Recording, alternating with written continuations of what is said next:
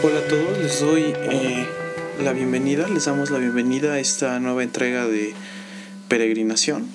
Eh, muchas gracias por escucharnos. Hoy vamos a, a reflexionar un poco acerca del perdón, del perdón que debemos tener en términos generales, pero un poco también acerca del perdón que debemos tener con la iglesia. Em, entonces empecemos, Señor Jesús, por favor, hablando a nuestros corazones y permítenos comprender el mensaje que tienes para nosotros en esta hora y enseñarnos cómo perdonar. En el nombre de Cristo, amén. Entonces, hoy vamos, hoy vamos a, a ver qué es el perdón y por qué debemos vivirlo, por qué debemos ejecutarlo y luego vamos a ver unas, unas eh, reglas acerca del perdón. Entonces, para entender el perdón vamos a empezar con Efesios. Efesios es curioso, eh, se divide en dos partes. Toda la conformación del libro de Efesios y de todos los libros bíblicos las pueden encontrar de una manera muy pedagógica en proyectobiblia.com o en Proyecto Biblia en, en YouTube el canal Proyecto Biblia. Eh, si hablas inglés puedes encontrar aún más material en The Bible Project y están súper bien, se los recomiendo. Entonces, la conformación del libro de Efesios está hecha en dos partes. La primera parte va del capítulo 1 al 3 y es Pablo hablándonos de una gran familia que vive en paz y fue rescatado por Cristo. Y con letras mayúsculas nos dice la Biblia esto de forma metafórica, Dios ama a su familia. Y ese es el mensaje de los primeros tres capítulos de Efesios. Y los últimos tres capítulos de Efesios son Pablo diciéndonos cómo es que este Evangelio debe afectar nuestras vidas. Eh, y hay una palabra singular y recurrente, es la palabra uno. Uno es la palabra clave, es un cuerpo. Hermanos, un espíritu, un Señor, una fe, un bautizo, un Dios. Un cuerpo, un espíritu, un mismo Señor, una misma fe, un mismo bautizo, un mismo Dios. Ya empezamos con problemas ¿Cómo podemos estar en pelea con alguien que tiene el mismo Dios que nosotros? y para agrandar, esta, eh, para agrandar esta enseñanza, Pablo utiliza la metáfora de un templo y de un cuerpo. Dice que todos somos parte del mismo templo o que todos somos diferentes órganos del mismo cuerpo y todos en conjunto, todos en conjunto hacemos funcionar este cuerpo. ¿El cuerpo de quién? El cuerpo de Cristo mi hermano, entendamos esto para el resto de, del audio, para el resto de la grabación. La persona en la iglesia que me hizo enojar es parte del cuerpo de Dios, parte del cuerpo de Jesús. Tengamos eso claro porque ya nos podemos estar imaginando lo grave que es. Y finalmente utiliza la metáfora para hablar de lo que debemos ser en conjunto como iglesia, utiliza la metáfora de un matrimonio. Es verdad que Pablo en Efesios le está hablando concretamente al hombre y a la mujer, sí es verdad. Sin embargo, también le está hablando a la iglesia. Entonces vamos a leer esa parte más adelante, pero no entendiéndolo como un mensaje a la mujer, sino entendiéndolo como un mensaje, un mensaje a, eh, a la iglesia.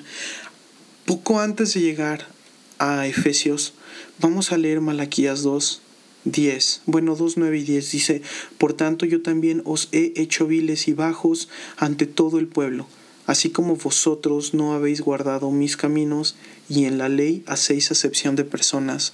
Los hebreos en este pasaje han vuelto, hace apenas 100 años que han vuelto del exilio y ya se están comportando igual que sus antepasados y los hombres se están divorciando de las mujeres como si no fuera nada, como si no tuviera ningún valor y están rompiendo el pacto con Dios porque están rompiendo el pacto del pueblo santo y están separando al pueblo de Dios.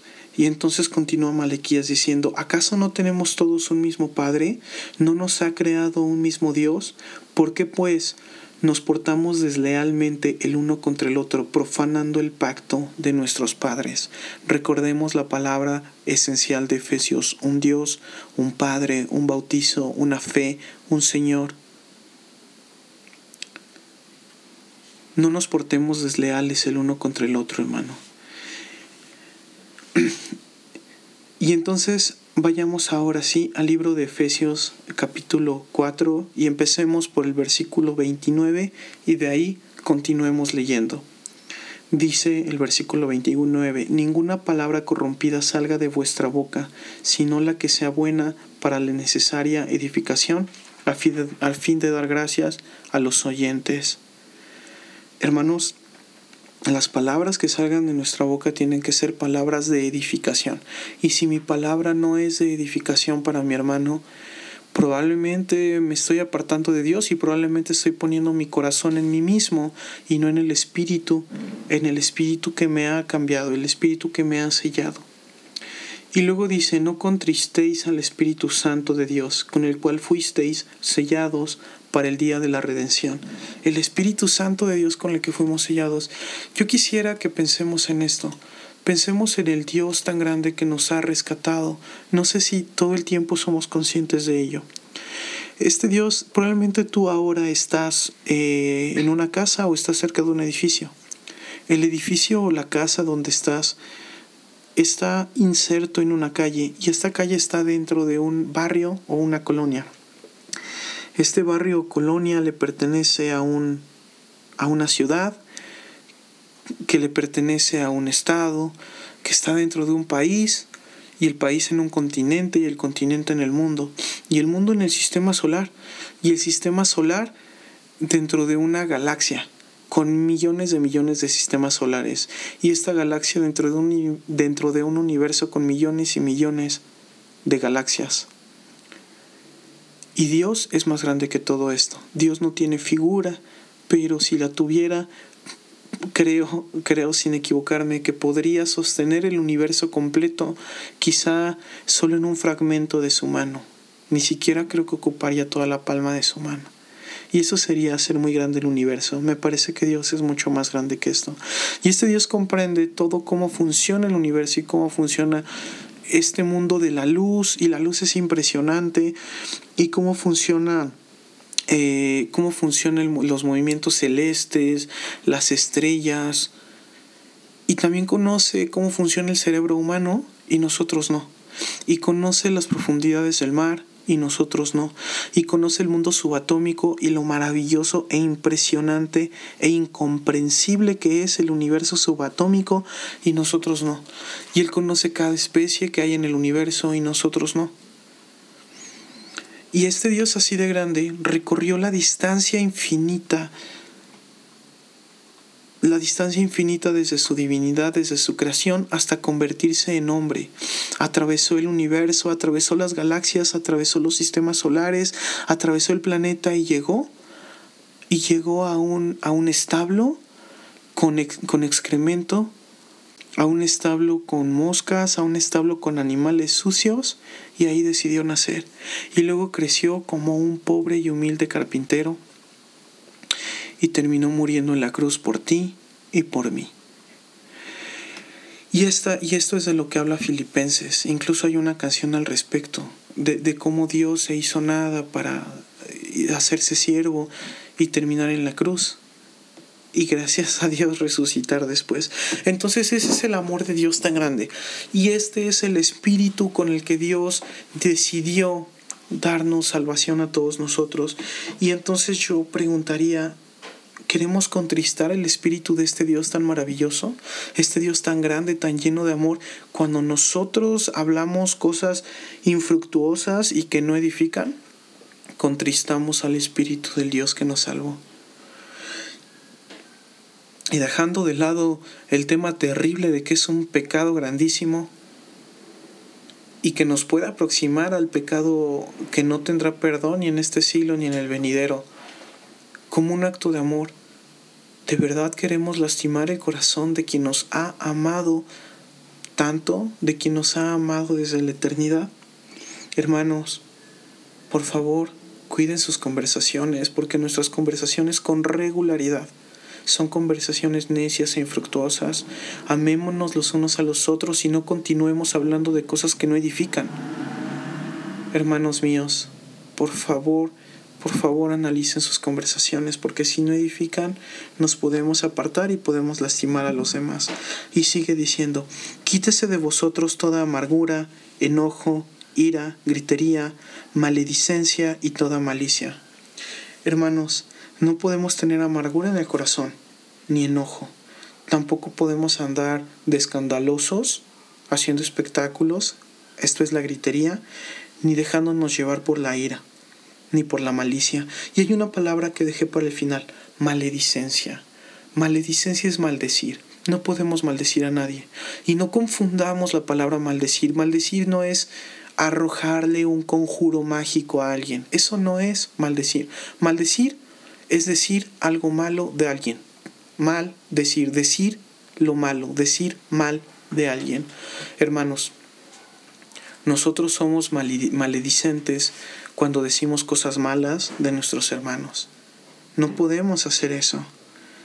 Continúa la Biblia diciéndonos, antes sed benignos unos con otros, misericordiosos, perdonándoos unos a otros como Dios también os perdonó a vosotros en Cristo.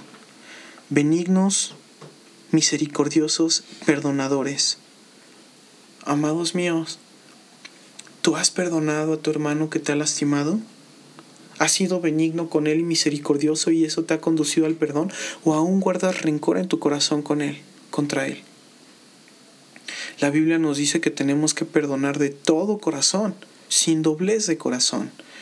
Una, una, de, la, una de las, uno de los significados de la palabra pecado es con doblez de corazón. Cuando nosotros somos hipócritas y lo podemos llegar a ser, no estamos siendo de un corazón recto. Y esto es pecado, amados míos. No seamos falsos, no seamos mentirosos, no confundamos el perdonar con el ser, con el ser cordiales. Llegar y decir, bueno, voy a tratar bien a mi hermano y voy a ser cordial con él, pero voy a guardar mi rencor para mí contra él. Eso no es perdonar de verdad. Eso no es ser benigno. Y si nosotros no somos benignos, ¿cómo vamos a pedirle a Dios que sea benigno con nosotros y cómo vamos a esperar su perdón? Dios nos perdonó. No, no, no es que Dios nos perdona si nosotros perdonamos, no. Dios nos perdonó ya. Por lo tanto, luego entonces debemos perdonar. Y es algo, antes de continuar, quiero, quiero decirles algo, amados míos, Jesús murió por quién en la cruz, murió por todos en la cruz. Dios ha perdonado a toda la humanidad, porque de tal manera amó Dios a quien, al mundo que ha dado a su Hijo unigénito, para que todo aquel que en él cree no se pierda, mas tenga vida eterna. Entonces, ese hermano que te hizo enojar, esa persona que te ofendió, lamentablemente para ti y para mí, ya está perdonada. Porque si Dios ha perdonado a una persona, nosotros no le hemos de perdonar. Y si es una ofensa más grave, si es algo profundo, ¿Dios acaso no perdonó a David eh, cuando adulteró con Betsabé y asesinó a su esposo? No estoy hablando de cosas menores. Dios no perdonó a Pablo cuando participó. Dios no perdonó a Pablo cuando participó del, del apedreamiento de Esteban. Y Dios no ha perdonado a personas que han matado y que han hecho cosas terribles. Entonces entendamos que Dios ya nos ha perdonado a todos y ha perdonado a quien nos ha lastimado. Por lo tanto, nosotros tenemos que aprender a perdonar, a perdonar para ser imitadores de Dios. Como dice el siguiente versículo, dice, sed pues imitadores de Dios como hijos amados. Andad en amor como también Cristo nos amó y se entregó a sí mismo por nosotros, ofrenda y sacrificio a Dios en olor fragante. Tal es el ayuno que le gusta al Señor. Recordemos que en Isaías 58, eh, a partir del versículo 5, Isaías le está diciendo a los, a los israelitas cuál es el ayuno que le agrada al Señor y dice, ¿no es más bien el ayuno que yo escogí desatar las ligaduras de, de impiedad, soltar las cargas de opresión, dejar libres a los quebrantados y que rompáis todo yugo? ¿No es que partas tu pan con el hambriento y a los pobres errantes albergues en casa, que cuando veas al desnudo lo cubras y no escondas a tu, y no, y no te escondas de tu hermano. Entonces nacerá tu luz como el alba, y tu salvación se alegrará, y tu, y tu salvación se dejará ver pronto, e irá tu justicia delante de ti, y la gloria de Jehová será tu retaguardia. Entonces invocarás y te oirá Jehová, clamarás y dirá él, heme aquí. Si quitares de en medio de ti el yugo, el dedo amenazador y el hablar iniquidad, y si dijeres y si dieres tu pan al hambriento y saciares el alma afligida, en las tinieblas nacerá tu luz y tu oscuridad será como el mediodía. Jehová te pastoreará siempre, y en la sequía saciará tu alma, y dará vigor a tus huesos, y serás como huerto de riego, y como manantial de aguas cuyas aguas nunca faltan. Ese es el sacrificio que quiere Dios. No, no vale de nada nuestra alabanza, que nosotros quizá en, nuestra iglesia danzan, que dancemos con todas nuestras fuerzas, que alabemos muy bonito, esto quiere decir en canciones, o que nos postremos de rodillas y lloremos durante dos horas si no hemos cambiado nuestro corazón. Y ahí vamos a brincar un poco Efesios 5:5. Y dice, los que hacen esto no tienen herencia en el reino de Dios. Está hablando de los que tienen contienda, de los que dicen maledicencia.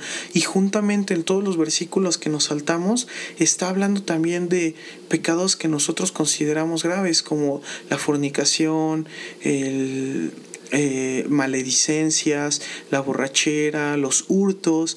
Entonces, a todos los que no perdonamos estamos en el mismo rubro que las personas que a veces creemos que son peor que nosotros y nos preguntaríamos ante los ojos de Dios, las personas que menospreciamos verdaderamente son peores que nosotros? Quizá no, hermano, quizá no, no porque no hagamos, no porque no cometamos pecados socialmente inaceptables, significa que somos agradables ante los ojos de Dios. Y a estos, a partir de aquí voy a empezar a parafrasear los versículos así. Así que búsquenlos por favor, también para que los busquen. Dice, a estos, estos son hijos de desobediencia. Hermanos, cuando nosotros no perdonamos, somos hijos de desobediencia. Y dice, los que hacen esto están en tinieblas sus obras, versículo 8, los que hacen esto están en tinieblas, no andan en luz. Versículo 11, estas son obras infructuosas. Amados míos, no andemos en, en obras infructuosas y de las tinieblas. Versículo 13, entre los cristianos el, uno el único tema de conversación que, que nos es permisible es la alabanza a Dios en comunidad y dar gracias a Dios.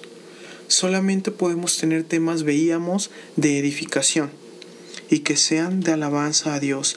Y en el versículo 14 nos manda algo terrible para nuestros, ergo, para nuestros egos y nuestros orgullos, que nos sometamos los unos a los otros.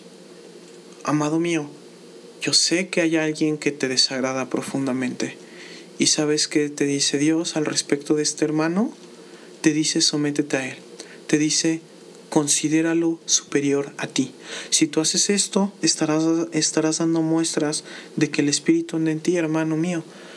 Pero mi amado, si no crees que ese pastor, o quizá eres el pastor que ese congregante, si no crees que el de la alabanza es superior a ti, si no crees que el hermano que predica es superior a ti, si no sabes respetar la autoridad, si no sabes someterte